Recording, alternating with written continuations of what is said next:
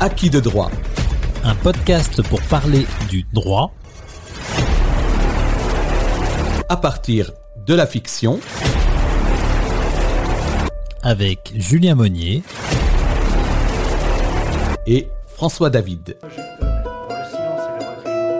de chercher dans la sincérité de leur conscience quelles impressions ont faites sur leur raison les preuves rapportées contre l'accusé et les moyens de sa défense. La loi ne leur fait que cette seule question, qui renferme toute la mesure de leur devoir. Avez-vous une intime conviction Monsieur Viguier, vous devrez rester dans la salle jusqu'au verdict. J'invite désormais, mesdames et messieurs les jurés, à me suivre dans la salle des délibérés.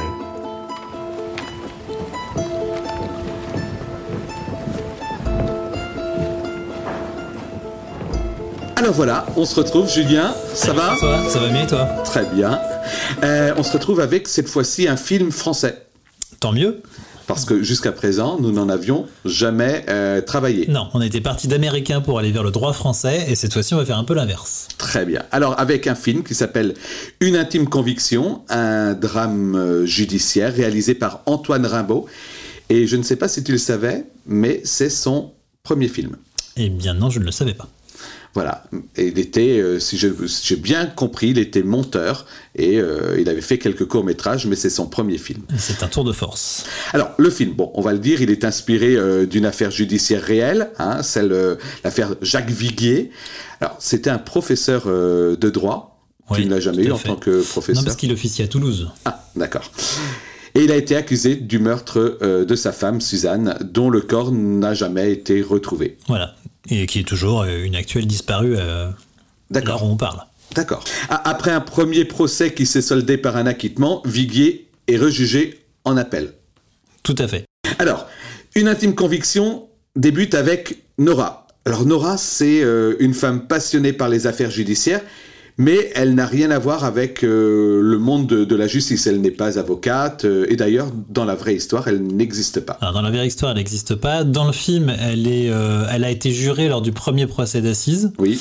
mais en réalité, elle n'est qu'un moyen dramatique de mener l'histoire. Oui. Et, et pour la petite histoire, en fait, dans, elle amène Éric Dupont-Moretti pour faire devenir l'avocat de Viguier dans le cadre de l'appel dans la réalité, ce qui s'est passé, c'est que c'est le réalisateur euh, qui s'était intéressé beaucoup au procès de Viguier, qui était venu au premier procès, et euh, pour que le, le, le, deuxième acquittement, parce qu'ils espéraient tous, il était convaincu de l'innocence de Viguier, euh, donc pour que le deuxième acquittement ait un retentissement médiatique et tue la rumeur, il fallait qu'il y ait un avocat encore plus médiatique, et le plus médiatique de tous, c'était à l'époque Éric Dupont-Moretti, et donc il est, il, est, il est allé le chercher pour prendre la défense de Viguier. D'accord, il ne le connaissait pas, il fait, il fait un peu comme euh, Nora peut-être?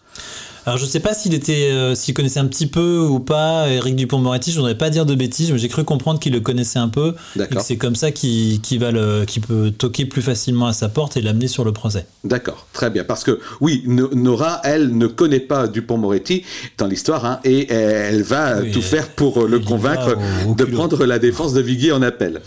Euh, Nora, elle joue un rôle crucial et en dehors du, du, tribunal, hein, elle va mener sa propre enquête pour rassembler euh, les preuves supplémentaires, celles qui n'ont jamais été trouvées auparavant. Tout à fait. En fait, c'est des. Euh, c'est pas qu'elles n'ont pas été trouvées, c'est qu'en fait, ce sont des écoutes téléphoniques dont il y a des rapports dans le dossier d'instruction.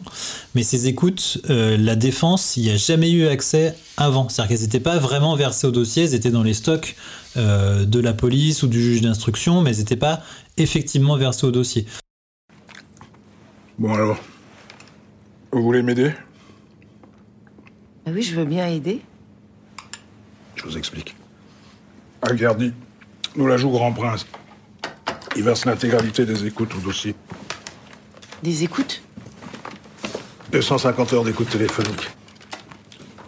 Mes prédécesseurs les ont réclamées pendant 9 ans et lui, il les donne à un mois et demi du procès. Évidemment, je pourrais jamais tout me taper. Vous sentiriez, vous, de m'éplucher tout ça?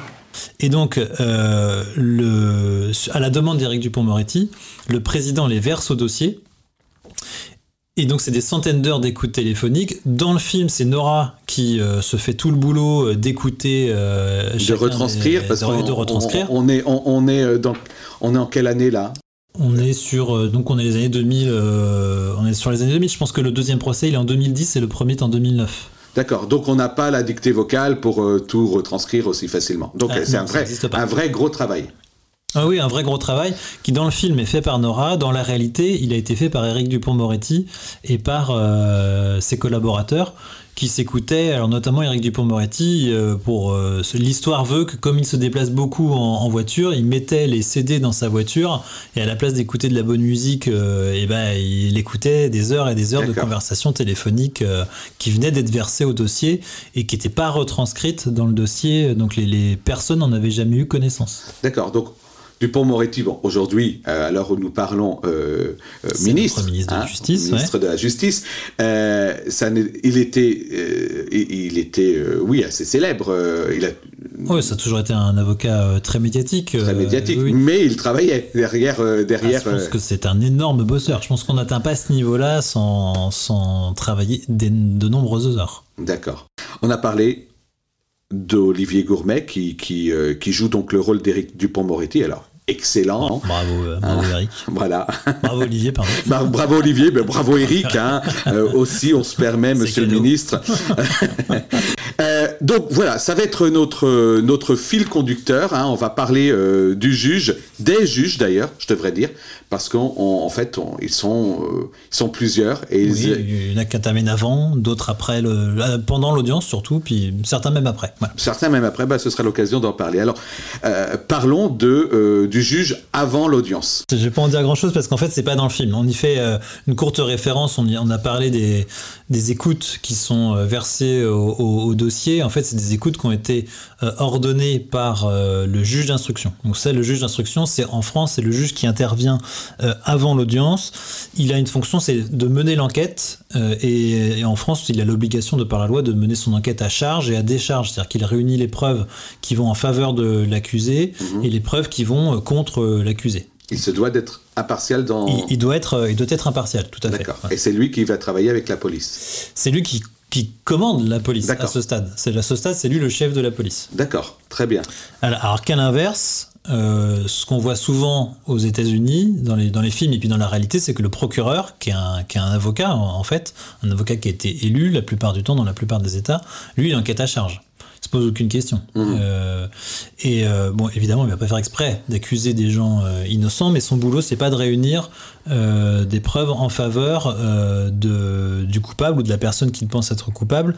Ça, c'est le boulot de l'avocat de la défense, et donc c'est pour ça que c'est des, il y a une démesure dans les moyens et une inéquité. C'est pour ça que les avocats coûtent très très cher aux États-Unis, c'est parce qu'il faut leur donner les moyens financiers de mener des enquêtes à. Alors qu'il n'y a pas besoin d'être très riche euh, en tant qu'avocat euh, en France. un avocat ça, euh, américain, ça coûte parce que l'avocat américain, il va engager des privés, il va pour, pour contrer le, une équipe pour, contrer, le travail de la police. D'accord. Alors que nous, avocats français, on sort rien de notre poche pour notre faire une enquête, on n'en fait pas. Mmh.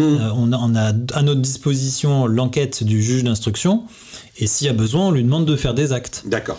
D'accord. Vous pouvez faire une demande auprès de, la justice pour que euh, la justice commande à la police euh, un complément d'enquête. Voilà, par exemple, euh, on peut dire, bah, écoutez, moi je peux prouver l'innocence de mon client, je peux prouver qu'il est à tel endroit à tel moment.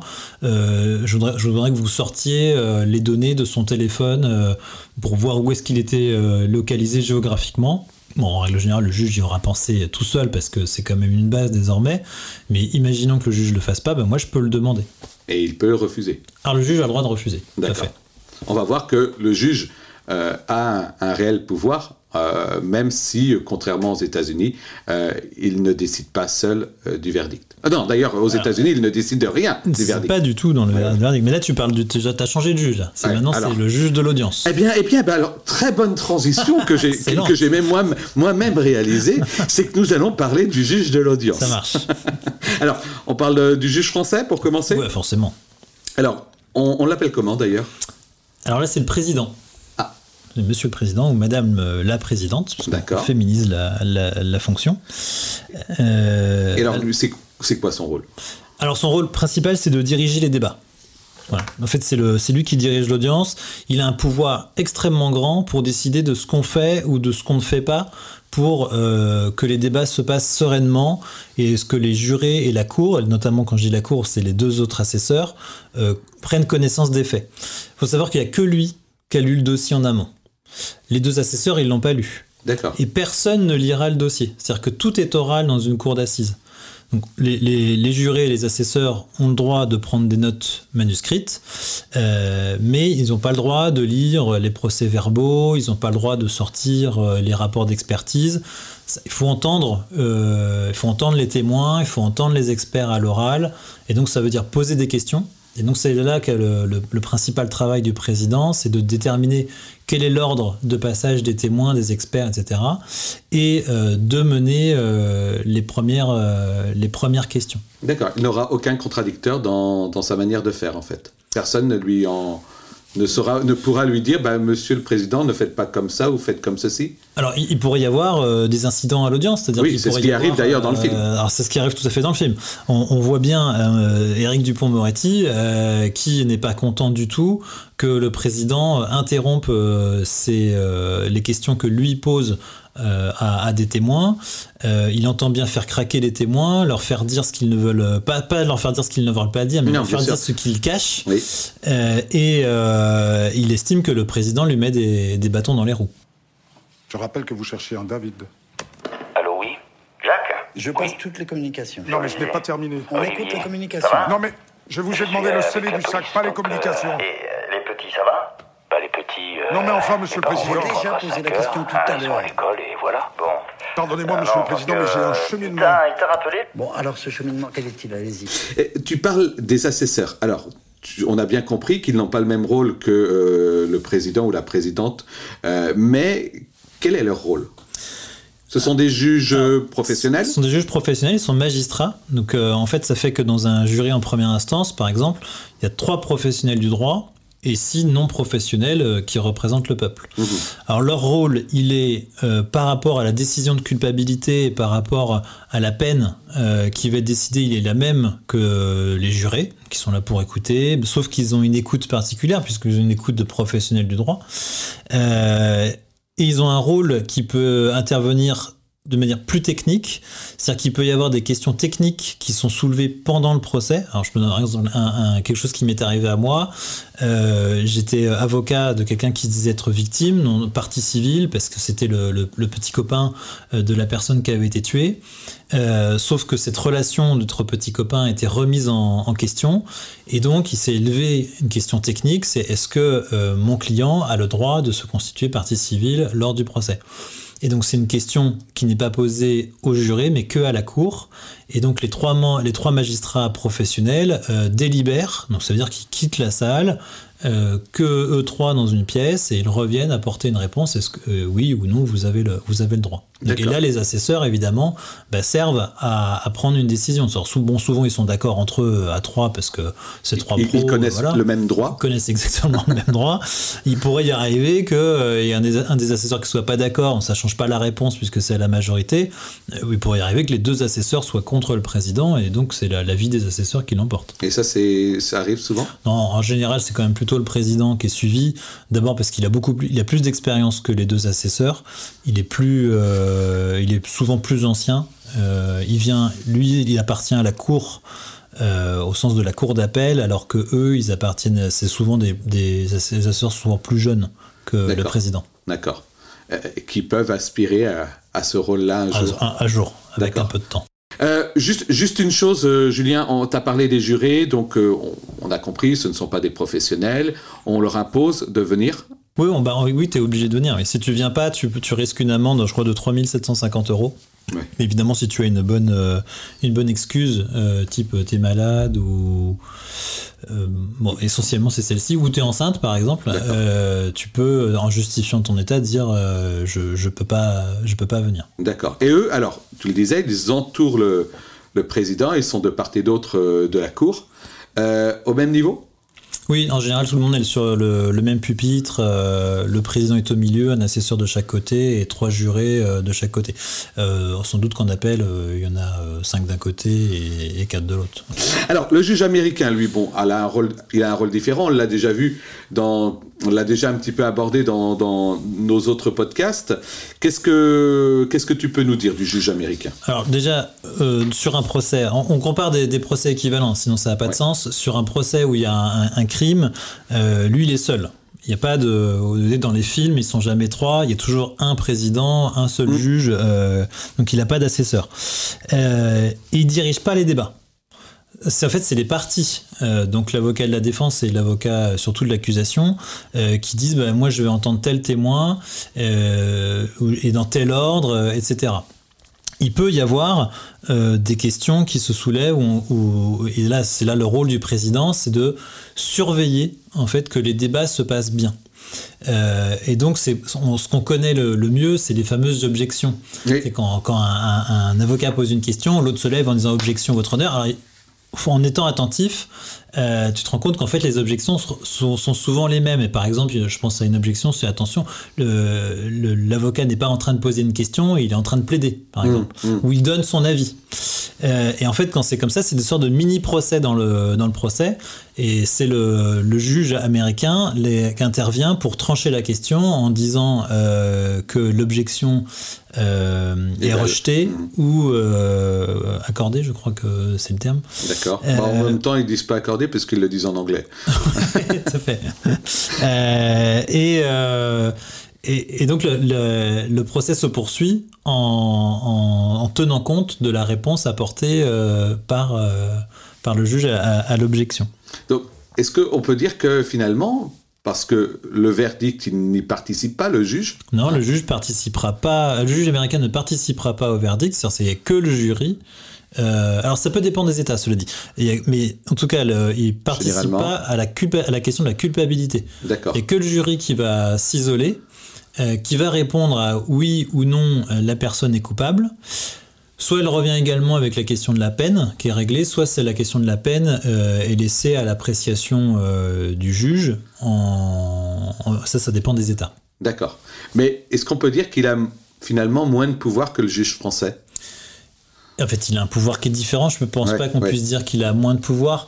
Euh, Il y a un élément de comparaison, c'est que euh, le juge, en fait, le juge français va un peu coacher euh, les jurés. Mhm. C'est comme des gens lambda qui sont projetés dans un monde qui peut être un peu violent. On parle de meurtre, de viol, de, choses comme ça. Donc, euh, il va être un peu leur, leur appui, leur soutien, puis leur rappeler certaines règles, ne montrez pas vos émotions, etc. Puis il va leur rappeler quelles sont leurs, leurs obligations, et donc notamment de, de devoir euh, penser aux intérêts de tout le monde, de faire bien attention à, à ce qui est dit, de pas juger avec haine, de- d'être à l'écoute, etc. Et en fait, le président américain, lui, il a le droit de donner des consignes au, au- au jury. Il a le droit de dire bah, attention dans votre, ju- dans votre jugement, je, dans votre discussion, je veux que vous parliez de ça, je veux que vous vous interrogiez là-dessus. Donc ils ont tous les deux une sorte de rôle de, coaching. D'accord. On, on parlait de, justement de la décision hein, euh, en, en France, aux États-Unis, ce qu'on appelle le verdict, on peut dire Tout ça à comme fait, Oui, c'est ça. C'est ça. Euh, en France, euh, il y a la Cour, il y a les, les- les jurés, l'ensemble va participer à cette décision. Est-ce qu'ils ont le même poids dans la décision? Alors oui, d'un point de vue, euh, enfin oui non, d'un point de vue euh, théorique, euh, tout le monde a droit à une voix. Donc euh, t'as as neuf personnes en première instance dans, la, dans la pièce. Euh, les neuf s'expriment et puis il faut qu'il y ait une majorité euh, au- d'au moins cinq pour aller euh, Mhm. vers la, la culpabilité ou l'innocence. Donc le président et le jury, les assesseurs, ils ont tous le même. Euh, maintenant, dans la pratique, tu as trois professionnels du droit qui ont une tendance euh, un peu certaine à euh, aller vers la condamnation plus que vers euh, D'accord. une déclaration d'innocence, tout simplement parce qu'on est à l'issue d'un processus euh, où on est passé par des étapes importantes d'enquête, d'instruction. Donc si on en est là, les professionnels du droit ont une tendance à penser que euh, on n'est pas là pour rien et que si les gens sont dans le box, c'est que c'est une bonne raison quand Et même. puis euh, voilà, il faut, euh, ils sont là, euh, ils ont fait un travail, il faut que- faut qu'il y ait du Voilà, chiffre derrière. que- c'est horrible, n'écoutez pas ça. Euh, donc, euh, il y a déjà cette. euh, et puis, il y a la, quand il y a les débats, le, président, il, interne, je veux dire, aux délibérations, comme c'est des professionnels, eux, qu'ils ont l'habitude, les gens, euh, eux, n'ont pas l'habitude, ils sont souvent venus, c'est leur premier procès, peut-être qu'ils en auront deux dans la session parce qu'ils peuvent être rappelés, donc c'est peut-être leur deuxième procès, mais en général, tu es, juré une fois dans ta vie. Mmh. Et donc, encore, on ne l'est pas tous. Hein. Encore, on ne l'est pas tous. Donc ça veut dire que tu peux être un peu euh, impressionné, entre guillemets, en tout cas, tu vas te laisser guider par euh, les, trois professionnels. Et en plus, la loi fait que sur les neuf personnes, comme il en faut cinq dans un sens, ça signifie que la Cour, donc les trois magistrats, qui eux réfléchissent euh, en professionnel, donc plus en droit pur, ne peut être euh, contré que par une majorité parmi le jury. C'est-à-dire qu'il faut, si les trois euh, de la Cour vont dans un sens, pour aller contre eux, il faut au moins cinq personnes sur six, c'est quand même beaucoup, mmh. pour contrer le sens dans lequel va la Cour. D'accord. Un jury populaire, enfin semi-populaire, semi-professionnel, le jury, il est populaire. C'est le jury, c'est les 6 ou les 9 ah, qui sont tirés au sort en début. Ok, d'accord.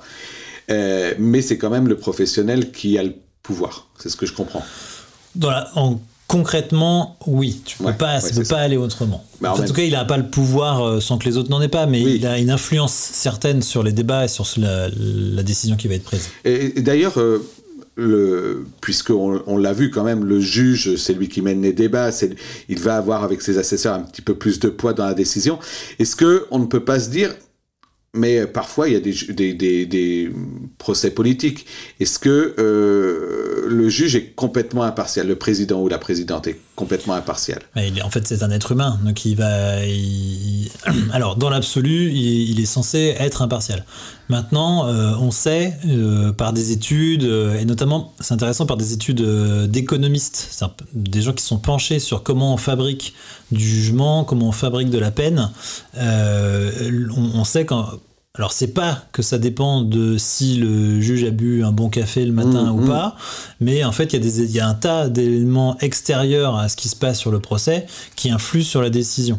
non, parce que dans, dans, le film par exemple, euh, euh, Dupont-Moretti dit à un moment, bah, euh, tiens, Ricardier, le, le, président, ça y est, je me suis rabiboché avec lui, mais, mais on, on entend qu'il pourrait dire euh, blanc si l'autre dit noir et vice-versa. Oui, il fait une référence au fait que comme il ne supporte pas avec le président de la cour d'assises euh, de première instance, quand euh, quand il y a un innocent qui sort, enfin quand quelqu'un est déclaré innocent en première instance, lui, le président de la cour d'appel, il a une petite tendance à le faire condamner et vice-versa.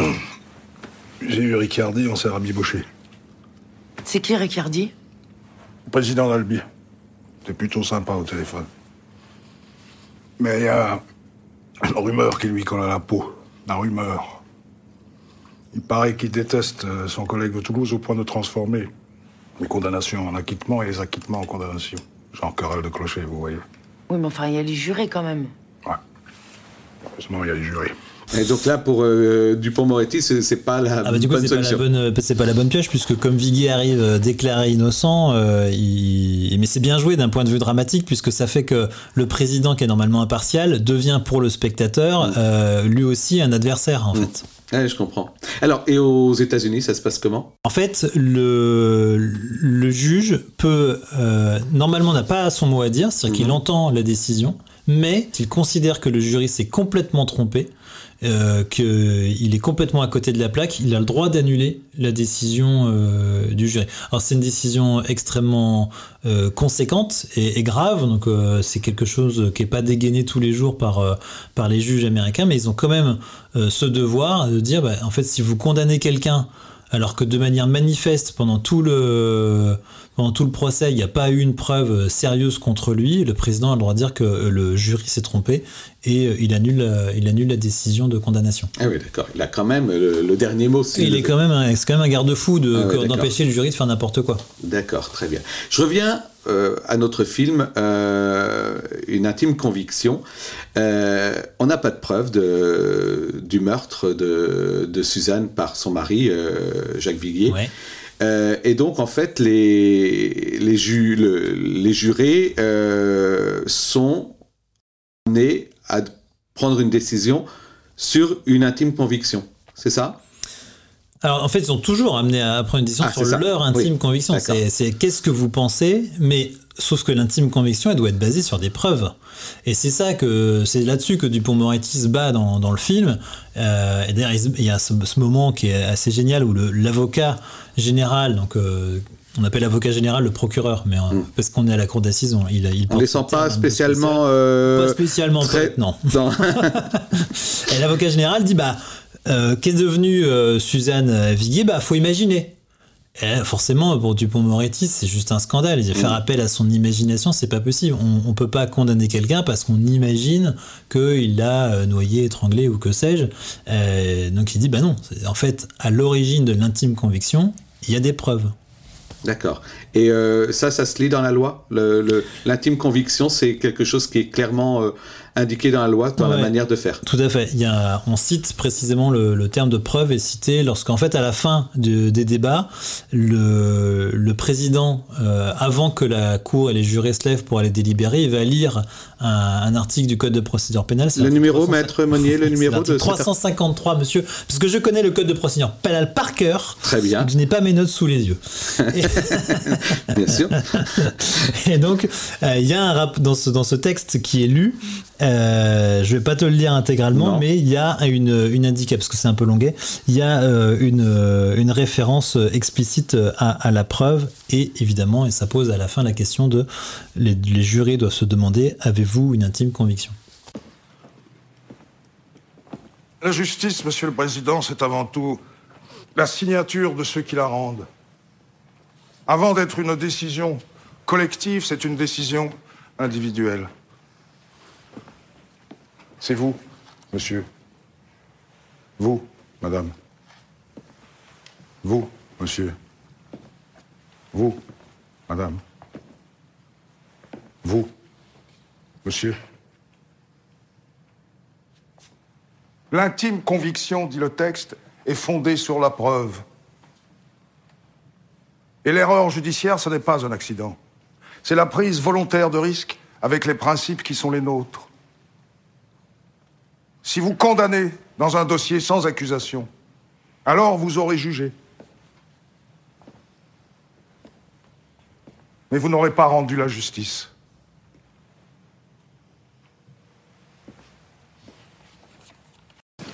Mesdames et messieurs, la cour.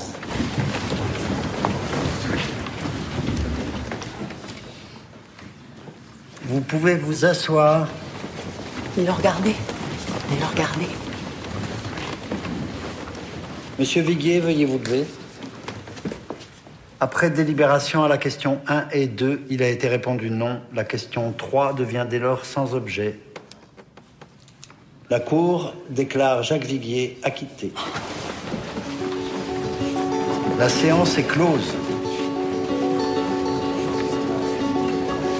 Merci pour ces explications. J'espère qu'on vous a aidé à y voir un peu plus clair dans la justice française et, euh, et américaine. J'espère aussi. Et puis on se retrouve bientôt, j'espère, pour, euh, pour parler ou d'un livre ou, ou, ou d'un film euh, ou d'une série à voir. Ça marche, avec plaisir. À bientôt. À très vite.